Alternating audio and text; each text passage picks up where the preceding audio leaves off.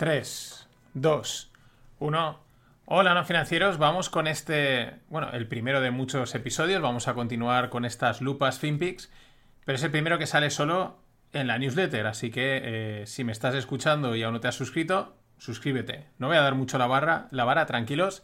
Eh, también lo voy a publicar en YouTube, pero en oculto. O sea, el enlace para ver el vídeo solo va a estar en la newsletter.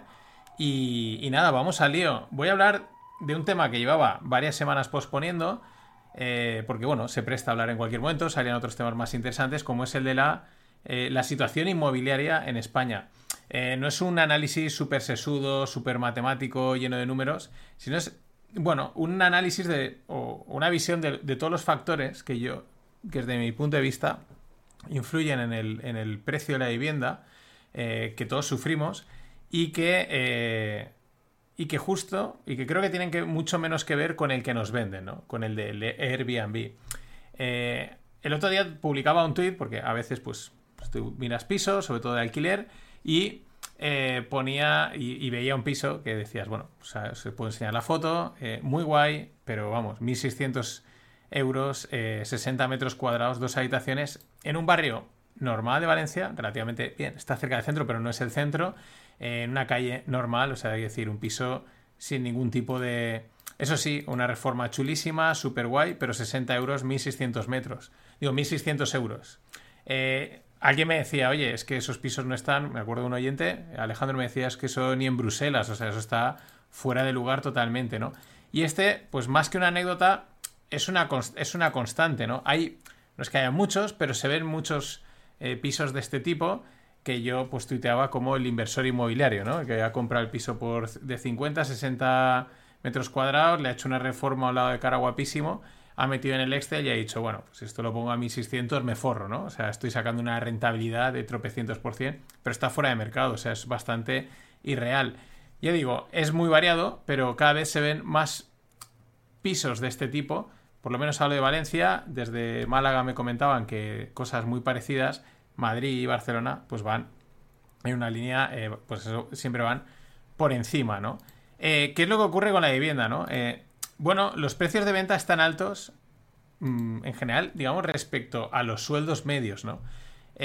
pero más o menos parecen contenidos, ¿no? De hecho, en el portal Idealista se pueden ver la evolución de los precios a 10 años. Por ejemplo, en la Comunidad Valenciana, pues el precio de alquiler está en el máximo histórico, a 10 euros el metro cuadrado, mientras que el precio de venta, pues, pues bueno, está un poquito inferior, ¿no? El máximo está en casi 2.000 euros metro cuadrado y aquí está en 1.700. Estamos hablando de la comunidad valenciana. Eh, podríamos coger, si cogemos una ciudad como Valencia, sobre todo, ahora iré por otras ciudades, ¿no? Pero bueno, están, vamos, estamos prácticamente en, claro, porque una psico, está en máximos también el precio de la, de del metro cuadrado de vivienda. Eh, pues claro, si cogemos la media, pues te está cogiendo desde un pueblo hasta una gran ciudad, ¿no? Y el alquiler, ahora iremos a otras ciudades, pues digo, eh, el alquiler, fijaros, el alquiler está, había dicho 10, 10 en la comunidad valenciana, en, en Valencia está a 13, o sea, está en el, en la burbuja, en el 2008, estaba en 9 euros el metro cuadrado y ahora está en 10, 13 euros el metro cuadrado, o sea, totalmente fuera de lugar. Podemos irnos, por ejemplo, a algo como. Mm, vamos a buscar. Venga, otra ciudad. Eh, Andalucía, como está diciendo. Vamos a ver, por ejemplo, en Sevilla. Y a ver en Sevilla, ¿no? En Sevilla, tres cuartos. Bueno, un poquito más contenido, pero también está en unos 11 euros el metro cuadrado de alquiler. Y la venta, pues la tenemos. Sin embargo, aquí bastante por debajo. Está. En Sevilla está en 2100 y en el pico en la burbuja estuvo en 2600. Bueno, está un poquito por debajo. Si nos vamos a Málaga, vamos a ver Málaga, que es otra ciudad que gracias a Juan Alberto Oyente pues me ha comentado bastantes cosas. Está también al estilo Valencia, o sea, la venta eh, muy por encima, en casi 2.600 cuando el máximo estuvo en la, en la época de la crisis en 2.100 y el alquiler pues mm, al estilo de Valencia está aquí en este caso a un 13 a 13 euros el metro cuadrado. Eh, podemos echar también un vistazo, por ejemplo, a Madrid. Vamos a ver Madrid cómo está, que Madrid siempre está disparado. Y tenemos pues alquileres a 17 euros el metro cuadrado, cuando en el pico de la burbuja estaba en 13, o sea que más o menos proporcionalmente está más caro, pero es equivalente, ¿no? Si en Málaga, Valencia estábamos en un 10 en picos de burbuja, ahora estamos en un 13, estos están en un 13, un 17, aproximadamente van por ahí bastante parejo, teniendo en cuenta también que los salarios son más altos, y el metro cuadrado pues está en 4.000 euros el metro cuadrado, o sea, el doble que en estas ciudades, cuando en el pico estaba en 3.500. Si echamos también un vistazo, vamos a echar un vistazo a Barcelona, eh, por, ver así un poco eh, la situación de, del inmobiliario. Está bastante más equilibrado, está eh, pues en 4.000 la venta, el metro cuadrado, 4.100 y en máximo de burbuja del 2008 pero está en 4.200. O sea, prácticamente el precio bastante estable de venta si vamos a Barcelona y el alquiler también disparado. El alquiler está en 20 euros el metro cuadrado, ojo, y eh, cuando llegó a estar en 15, en, proporcionalmente un Sí, pero vamos, eh, en Madrid era un 13-17, este es un 15-20, más o menos, están en la misma línea. Más cosas que podemos mirar, por acabar de hacer un... Vamos a ver, por ejemplo, Aragón, que Zaragoza es una ciudad siempre de, de referencia por el tamaño de, población que tiene. Y, pues, eh, en alquiler, 8 en la burbuja, 9 ahora, o sea, está más o menos en a la misma altura que la burbuja, el precio del alquiler y la venta, pues está, eh, vamos, a la baja, ¿no? 2.700 en máximos de burbuja y ahora está en 1.700, o sea, 1.000 euros más barato el metro cuadrado en, Zaragoza, ¿no? quizás, ¿cómo se nota? nos hemos ido a una ciudad que quizás no atrae tanto trabajo y tanta actividad a nivel turístico y de trabajo como las que hemos visto Sevilla, Málaga, Valencia. Eh, vamos a ver también, por ejemplo, eh, País Vasco, Euskadi, vamos a ver, por ejemplo, un eh, vamos a ver un Bilbao, si me sale por aquí, eh, que no lo encuentro.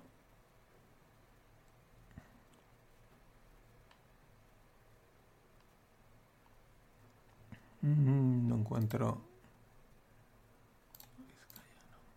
Me había equivocado, ahora sí. Y tenemos, pues, eh, parecido la venta en Bilbao, por ejemplo, está en 3.500 en el momento de la crisis, ahora está en 3.100, más o menos, ha bajado un poco. Y el alquiler, pues bastante estable, parecido a Zaragoza. 12 en la crisis y 13 ahora, ¿no? Eh, ya vemos ahí la diferencia entre ciudades, eh, eh, digamos, pues lo que he dicho, que o son focos, como son, o sea, focos de todo, como Barcelona, Madrid, o ciudades que tienen el atractivo turístico y que también ha traído mucho público, ¿no? Voy a echar también un vistazo, que quiero verlo, a, eh, por ejemplo, una ciudad como Alicante, puede ser interesante. Y Alicante también, Alicante tiene, por ejemplo, el alquiler en la, en la burbuja estaba en 7 y ahora está, fijaros, en 10. O sea, esta quizás es el más bestia. Ha traído también mucha gente a Alicante y sin embargo, y la venta, pues es en la burbuja estaba en 1800 y ahora la tenemos en otros 1800. Está prácticamente al mismo nivel. O sea, vemos ahí como los tres distintos patrones. Vamos a echar también un vistazo por último a Palma de Mallorca como otra referencia un poquito distinta. Palma de Mallorca tenemos una venta disparadísima. En el burbuja está en 2.300 el metro cuadrado y ahora está en 3.800, prácticamente el doble. Mientras que el alquiler también, o sea, el alquiler estaba en 9 euros en la crisis y ahora la tenemos en 15, ¿vale? O sea, pero bueno, las Baleares ya es, otra pata aparte, ¿no? Porque eh, mezclan muchos, muchos factores, ¿no? Pero más o menos así hemos echado un vistazo y es para ver cómo están los precios de los alquileres y de las ventas del sector inmobiliario. En general, el precio de venta más o menos hemos visto que está bastante contenido en todas las ciudades, eh, bueno, un poquito más alto, pero la mayoría de las ciudades están a niveles de, de la crisis, excepto pues alguna cosa eh, rara o excepcional como hemos visto en Palma de Mallorca. No siendo lo mismo en alquiler, el alquiler lo que más disparado está, yo creo que proporcionalmente en prácticamente todas las ciudades, hemos visto Madrid era de un 13 a un 17, Barcelona era un 15 a un 20, eh, Valencia era de un 10 a un 13, Sevilla era muy parecido, Málaga igual, ¿no? Eh, es donde, y siempre disparado también, no solo por el precio, sino también en relación a los sueldos medios, ¿no? ¿Por qué? Porque la regla de buena práctica financiera dice que en vivienda se debería de gastar máximo un 30% del sueldo, ¿vale? Eso es como, eh, bueno, para tener una economía saneada y equilibrada, pues máximo un 30% de tu salario debería ir destinado a vivienda, tanto si es alquiler como si es eh, compra. Eh, sin embargo, pues bueno, muchos estudios y las propias cifras del mercado pues indican que mucha gente pues está en un 40 o un 50% de su sueldo para poder permitirse una vivienda, ¿no? Pero al final el salario medio en España ronda los 25.000 euros, ¿vale? Estamos hablando de salario medio, estas cifras siempre son muy variables, pero por ahí está. Eh, por lo tanto, una persona con un salario de 25.000 debería dedicar un tercio y eso pues así redondeando vendrían a ser unos 700, 800 euros al mes. Si son dos personas, pues 1.400, 1.500, 1.600. Aquí ya vemos que una persona sola, pues lo tiene bastante complicado mm, en grandes ciudades, en, las ciudades importantes, para encontrar un piso eh, mm, decente. Hay cosas, pero si uno busca, pues por esos precios ve eh, de todo, ¿no? Digamos, necesita estirarse e irse un poquito a ese 40-50%, a rascarse casi los 900.000 euros para poder, por lo menos, tener una mayor eh, cartera de pisos en los que buscar. Los hay de 700 800, pero digamos que cuesta más, ¿no? Hay que esperar a, más a que esas gangas, por no decir que probablemente eh, pues estén un poquito por encima de lo, ideal, ¿no? Lo ideal quizás debería ser un 20% por debajo. De todas maneras, si miramos otros países desarrollados y eh, la vivienda es un problema en todos, o sea, eh, por problema me refiero a tanto encontrar piso, el propio hecho de encontrarlo, y otras veces pues el poder pagarlo en sus distintas modalidades. En Suecia tienen un mercado intervenido en el que, bueno, con una serie de, condicionantes para poder comprar, pero tú tienes que vender para poder comprar. En Berlín hemos visto que limitaron alquileres y fue también un problema, un desastre. En países como mm, eh, Canadá, pues me llama mucha atención el programa este Reformas, que salen unos precios de casas que están en los millones. Os hablé hace poco de Hamburgo. En definitiva, en todos los países desarrollados, al final, de una manera u otra, eh, la vivienda es un problema, ¿no? O sea, es un problema porque no, nunca hay eh, suficiente vivienda y o, los precios están eh, demasiado subidos, ¿no? Tanto para compra como para el alquiler, ¿no? Antes de... Vamos a ver los factores, ¿no? la subida de precios, tanto en alquileres como en ventas, el precio del alquiler o el precio de venta de un piso, al final, tienen que llevar una cierta relación, ¿no? En algún momento se puede disparar un poco uno, disparar otro, pero tiene que estar un poco equilibrado porque al final eh, el propio mercado lo va ajustando, ¿no? Si no te sale más rentable alquilar porque te ahorras dinero respecto a la compra y si no te sale rentable eh, comprar porque te estás ahorrando dinero respecto a la venta. O el propio inversor dice, pues yo a este precio no compro porque lo, alquilarlo mm, pues lo voy, a lo voy a rentabilizar en demasiado tiempo, ¿no? Eso no quiere decir que esa relación alquiler-venta, precio de alquiler, precio de venta, pues no varíe y hay a veces que se vaya más de un lado que de otro, ¿no? Como por ejemplo ahora igual estamos viendo que se está yendo demasiado por el lado del alquiler, ¿no? Pero en cualquier caso, el precio de la vivienda pues es, un es una cuestión multifactorial, es decir, depende de muchos factores y por eso me parece un error culpar solo a Airbnb como se hace siempre, ¿no? Siempre se habla solo de, no, es que como ha llegado Airbnb, es como el, el argumento fácil que tiene todo el mundo en la mano que coincide que ha entrado Airbnb con esta subida, pero fijaros que estamos a la altura de, la crisis del 2008 y en el 2008 no había Airbnb. Y luego también hay que tener en cuenta que cuando todo el mundo dice lo mismo, pues hay que empezar, desde mi punto de vista, a sospechar, sobre todo cuando te lo dicen los medios de comunicación, los políticos. ¿Y por qué? Pues porque ellos son los grandes beneficiados y hay que echar siempre la culpa a otro. Vamos a ver los factores, ¿no? Eh, qué distintos factores eh, hay en, o que yo considero que afectan a la vivienda más que el de Airbnb. El de Airbnb lo dejo para el final. Antes, como hemos visto, ¿no? Es importante también diferenciar eh, los diferentes tipos de ciudades. No es lo mismo un Madrid o un Barcelona que atraen muchísimo trabajo, sobre todo muchísimo, muchísimo trabajo, muchísimo turismo. Además, pues son, digamos, eh, sectores premium donde también la parte de inversión es importante. En fin, son ciudades que por sí pues, tienden a tener precios elevados, como le pasa a cualquier ciudad importante en cualquier país. Luego están las ciudades medianas, que además coinciden la mayoría con, el factor turístico, como pueden ser Valencia, Málaga, Sevilla, Alicante, eh, que tienen, que han tenido un auge enorme por, sobre todo por la parte turística eh, que ahora veremos, ¿no? Teniendo eso en cuenta, ¿no? No, mezclar luego, eh, hacer de todas un, No podemos comparar el por qué en Madrid el alquiler está caro, desde mi punto de vista, con el por qué está en Málaga, pero sí que podemos hacer, por ejemplo, una, una comparativa muy buena entre Málaga y Valencia porque van de la mano, ¿no? De resto de ciudades, Sevilla, eh, Palma, etcétera, eh, o Bilbao, no puedo hablar porque tampoco conozco no, conozco el caso tan directo, pero son muy parecidos, ¿no? Eh, además, como hemos visto, los propios datos lo reflejan. eso, la primera diferenciación. Pero vamos a ver los factores. El primero, las leyes de la vivienda.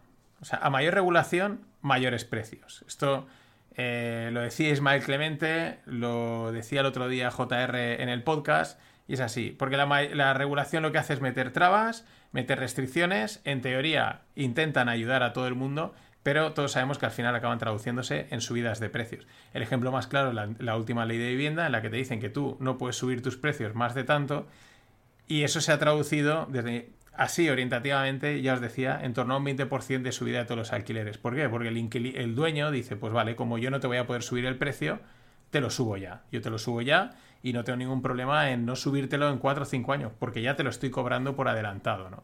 Eh, que muchas veces la gente piensa que subiría el precio y luego cuando ya el momento está contento con el inquilino y por no entrar en problemas a lo mejor no se lo sube o no se lo sube tanto como debería, ¿no? Pero si a ti ya de entrada te dicen que no, te lo van a que no lo vas a poder subir, pues es como que automáticamente te defiendes, ¿no? Y ahí ya tienes un factor que viene por leyes de vivienda. Es el mercado amigo, que se ríe mucha gente, pero es que sí, lo es. O sea, es metes una regulación, metes una restricción y el mercado, que somos todos, reaccionamos. Eh, al igual que el Estado y los ayuntamientos, pues son los mayores especuladores. Por esta razón, porque con sus leyes las que sean. Cada uno va sacando las suyas, va intentando hacer una cosa, otra, pero lo único que hacen al final es impactar en el precio, reducir la oferta de pisos y favorecer que suban los precios. Lo comentaba también Ismael Clemente, que están viendo en ciudades como por ejemplo Madrid o Barcelona, que mucho piso que debería estar destinado a vivienda, a que la gente viva, pues los dueños lo están alquilando a empresas. ¿Por qué? Pues porque se lo alquilan a una SL y tienen una seguridad jurídica que no tienen contra, contra los otros inquilinos. Con lo cual se quita, al final, acaba, el mercado actúa, encuentra soluciones, salen pisos del mercado de vivienda y los pocos que quedan suben de precio. Otro efecto importante con el que, de este es el que nadie cuenta, ¿no? Este es el típico efecto de segundo orden que nadie espera, que son extranjeros, tanto invirtiendo como viviendo en España, ¿no? Eh, gente de Sudamérica, de Europa, de diferentes puntos del mundo, que han visto una oportunidad de inversión en un país turístico, con buen clima, con buen sol, es un win-win, oye, me compro una casa en España y además de que puedo ir, pues mira, la puedo alquilar y es una inversión, ¿no? Estamos hablando de gente con dinero, ¿no? Eso también a través de fondos y de, y de inversores particulares que pues vienen aquí a meter su dinero. Eso está sosteniendo bastante el mercado. También hay otra parte, los que se vienen a vivir, ¿no? Expatriados que dicen, pues oye, eh, con el tema este del trabajo en remoto, me voy a vivir a España y buen clima, buena comida, eh, muchas horas de sol, pero sobre todo es que se vienen con sueldos europeos. Entonces ahí es donde empezamos a ver una disparidad entre alquiler, pisos con precios de alquiler europeo, y lo, lo corroboraba el otro día cuando me comentaba Alejandro lo de Bruselas o mis amigos en Hamburgo. Eh, claro, mm, para ellos es un, precio bueno, pero al de aquí lo está reventando, ¿no? Y eso también está teniendo bastante impacto. Luego tenemos a las inmobiliarias. ¿Por qué? Pues porque las inmobiliarias juegan su papel. ¿Cuál? Aconsejan a los propietarios y las cosas como son, mayor precio, mayor comisión, por un lado. O, por otro lado, consiguen subir el precio de toda una zona. Eh, incluso de una forma artificial. El otro día con falsos anuncios, lo veía en un vídeo de YouTube de estos que me salían, te dice, ¿cómo subir el precio? Pues que hacían estrategias de meter diferentes pisos a precios altos, aunque fuesen, eran pisos que no se iban a alquilar o eran falsos, eh, o falsos existen pero que no se van a alquilar, y con el único objetivo de subir el precio de la zona, de tal manera que el piso que deberían de sacar a 600, pues te lo sacan a 800 y como todos los pisos los ves a 1500, te parece que están de puta madre, ¿no? Ese tipo de trampitas, pues también están haciendo su efecto, las inmobiliarias también juegan su papel. Yo estoy convencido que muchos propietarios, si sacasen su vivienda ellos mismos, eh, la sacarían a precios de alquiler más asequibles. ¿Por qué? Pues porque no entienden el mercado, no saben y al final prefieren asegurar. Somos más somos en España de asegurar y decir, oye, voy a poner un precio, me aseguro que me paga todos los meses esta cantidad y yo encantado de la vida. Pero no, entran las inmobiliarias y un, un upside le meten. También tenemos nuevos intermediarios que aseguran, por ejemplo, el contrato del alquiler, ¿no? El típico eh, empresa que dice, no te preocupes que te van a pagar seguro. Pero, eh, ¿a cambio de qué? Pues de que exigen, te exigen la vida, no sé cuánta nómina, no sé cuánta fianza, en fin, eh, le meten restricciones y eso al final se traduce en, en subida del alquiler, porque también el que va a alquilar dice, ah, que te tengo que pagar una comisión porque haces de intermediario, pues esa comisión la añado, ¿no? Eh, y luego también tenemos a los propietarios flipados, no nos olvidemos. Digo que muchos, estoy convencido que muchos propietarios sacarían sus pisos a alquilar eh, a un precio mucho más ajustado, pero luego están los flipados, flipados que, eh, porque es un mercado, España, el, mercado inmobiliario en general, el mercado inmobiliario de vivienda es un mercado muy poco profesional, hay mucho pequeño propietario, inmobiliaria que, bueno, pues que están ahí metidos. Y, y lo que digo con propietarios flipados, pues es esa persona que tiene un piso, que lo ha comprado, y que quiere hacerse rico alquilando un piso, ¿no? que, se cree que tiene ahí una mina de oro, quiere sacarle el máximo dinero, quiere apretar al máximo y, exprime y pues bueno, se, autoengaña, ¿no? Por, se autoengaña porque con un piso no te vas a hacer millonario ni vas a alcanzar la independencia financiera. Pero ahí están, y un ejemplo a lo mejor era el, el, el piso que se estaba poniendo de 60, 60 metros cuadrados, 1.600 euros, que de estos se ven bastantes. Además, cuando le ha metido una reforma, tú ya ves que probablemente ha sido eh, un inversor inmobiliario, ¿no? Eh, que se creen que España o Valencia o cualquier ciudad así mediana, pues es Nueva York, ¿no? Con los sueldos de Nueva York y todos esos rollos, ¿no? Y estos también contribuyen al, a, a la subida de precios. Esto es algo que yo me acuerdo en la anterior, en la crisis, que ya pasada, ¿no? ¿Y por qué ves que el mercado inmobiliario es un mercado poco profesional en general? Porque, ah, que mi vecino tiene un piso que es igual que el mío y no lo tiene por reformar y lo ha alquilado por mil euros, pues entonces yo el mío mínimo lo tengo que alquilar por mil doscientos, porque es que, claro, eh, yo lo tengo reformado, ¿no? Y con esa regla de tres eh, es un 20% más caro, ¿no? O sea, y, esto pasaba también en, lo que decía antes de la crisis, en el momento de la crisis inmobiliaria pasaba con la subida de precios, era ¿cómo? Que el de ahí enfrente, que su piso es un poco más pequeño y lo ha vendido por 200.000, pues entonces este por lo menos 240, pero así, eh, o sea, sin, sin hacer ningún cálculo ni ningún ajuste, ¿no? Y eso, todo eso contribuye a una subida de precios. Con esto no quiero decir que estemos en, una burbuja. El otro día el informe que me pasaba JR, eh, pues lo que comentaba o lo que le habían comentado es que no hay burbuja de precios en España, que en el alquiler sí que la cosa está un poco subida, pero claro, va de la mano. Si cae el alquiler, yo creo que también te tiene que ajustar el precio de, los pisos, pues la gente está dispuesta a pagar por un... Los inversores están dispuestos a pagar por un piso más si esperan cobrar más, ¿no? O sea, si esperan cobrar una rentabilidad X, si esperan cobrar una rentabilidad inferior, se ajustan, ¿no?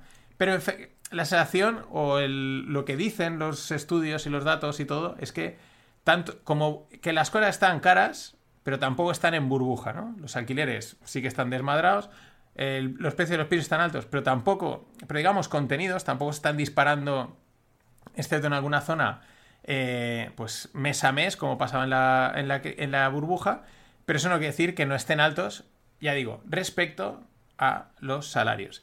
Ese es eh, mi análisis, cómo yo veo el mercado de inmobiliario, cómo está actualmente. Para final dejo el Airbnb, porque ya he dicho, es el fácil, al que todo el mundo recurre como argumento, pero muchas veces la pregunta es ¿cuántos pisos de Airbnb se listan para alquilar en media o larga distancia?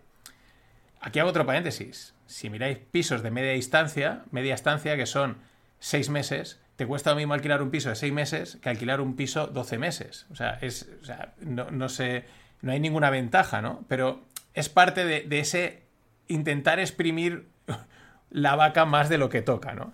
Pero lo dicho, ¿cuántos pisos de Airbnb se listan para alquilar de media a larga estancia? en mi opinión, esto no lo sabemos, yo creo que pocos, creo que muy pocos. Creo que muy poca gente dice, lo voy a poner en larga estancia, si me pagan lo que pido, perfecto, y si no, yo sigo con Airbnb. Creo que pocos, creo que en realidad es un mercado aparte, porque si tienes el piso en Airbnb, si tienes la licencia, si en tu ciudad te dejan, si en tu piso lo puedes hacer, es muchísimo más rentable. Y el que no quiere hacerlo, directamente ya cambia el chip va a alquilar para larga estancia y entiende que va a cobrar mucho menos. Va a cobrar mucho menos. Eso no quiere decir que no haya una cierta tirón al alza del precio, ¿no? Que no haya una cierta comparativa y el que, el que tiene la opción de hacer las dos cosas diga, pues si con Airbnb saco tanto, por de la otra manera, si me tienes que pagar esto. Pero ya digo, yo creo que no, la mayoría de los pisos no, o sea, no es el mismo piso, ¿no? Son como dos mercados paralelos con algún punto en conexión, pero, pero no mucho más, ¿no? Lo que pasa es que, eh, pues eso, eh, lo fácil es decir que la culpa es de Airbnb y desde mi punto de vista creo que es el, el que menor impacto tiene. De hecho, hace unos años, hablando, volviendo con los ayuntamientos, que es a los que hay que darles el palo, porque son los que tienen que liberalizar suelo, porque al final es lo que genera vivienda, eh, la correlación entre la subida de los IBIs, del, del impuesto de bienes inmuebles, y la subida de los alquileres era clarísima. Ahora sí, con todo esto, hasta la próxima. Pasadlo bien.